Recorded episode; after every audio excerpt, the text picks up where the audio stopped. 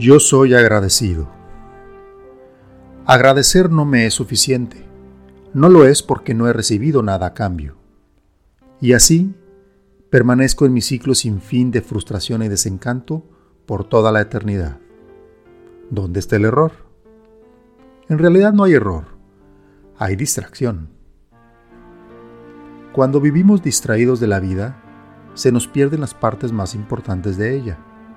La vida en sí es un proceso continuo de experiencias constantes que no se detienen, simplemente suceden. Y nosotros al estar inmersos en ese camino imparable, normalmente lo transitamos distraídos, enfocados en lo urgente, no en lo importante. Pero así sucede. Por más que nos esforcemos en modificar nuestra conducta, no la logramos por la distracción que nos implica vivir la vida. Cuando nos preocupamos por todo lo que no se nos ha dado, por todo lo que creemos que menos merecemos y no tenemos, nos convertimos en perfectos necios de nuestra propia necesidad. Sabemos que en el fondo fuimos creados para dominar y gobernar todo lo que nos rodea sin ninguna clase de compromiso. Y ahí está el error. Nos sentimos merecedores sin siquiera haber hecho nada para merecer lo que sea. Vivir desde nuestra necesidad nos distrae de lo importante. Y peor aún, nos vuelve ingratos con todo lo que obtenemos de la vida. Para empezar, la propia existencia. Si nos diéramos cuenta de lo afortunados que somos con el simple hecho de existir y permanecer vivos cada día que pasa, nos enfocaríamos más seguido en lo importante. Pero todo esto que escribo me suena a la misma queja de lo que me quejo.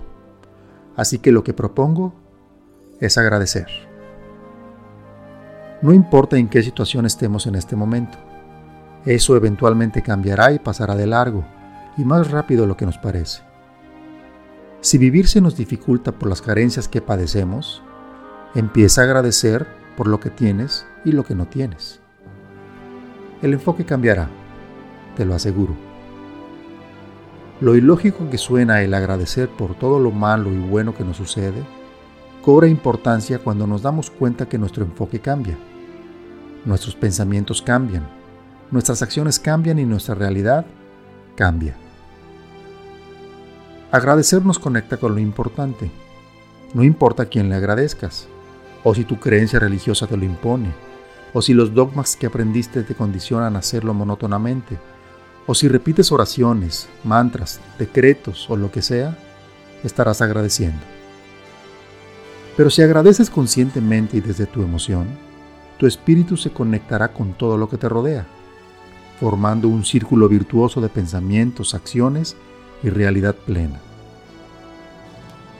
Me gusta agradecer por todo lo que me pasa, bueno o malo. Al final de mi día, todo esto representa mi vida transcurriendo en el espacio y tiempo que me tocó vivir. Agradece de corazón, agradece con pasión, agradece desde tu espíritu. Poco a poco tu enfoque cambiará y te darás cuenta que lo importante siempre está ahí esperando que lo vivas. La vida es bella. Agradece.